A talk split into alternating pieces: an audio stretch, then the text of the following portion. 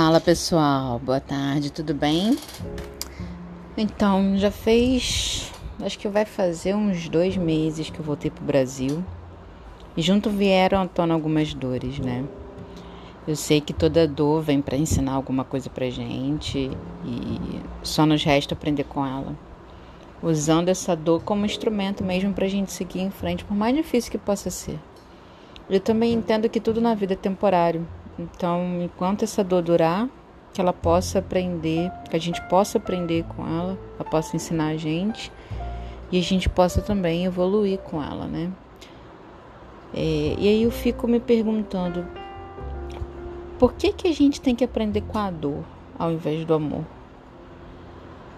E aí eu vi um quadrinho no consultório do meu terapeuta que falava assim que toda dor seja transformada em flor.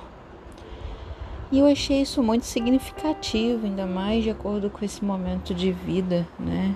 Que tô tendo que fazer o luto. E o meu terapeuta diz que eu sou muito simbólica, então eu resolvi usar isso a meu favor, só que de forma mais consciente, né? E aí o resultado nasceu no início de janeiro. Eu plantei uma florzinha, né? Plantei umas sementinhas para me ajudar a transformar essa dor em flor, só que através da via do amor.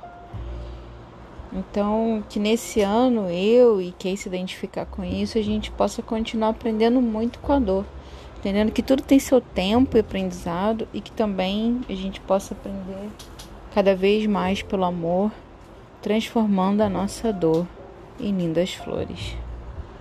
Namastê.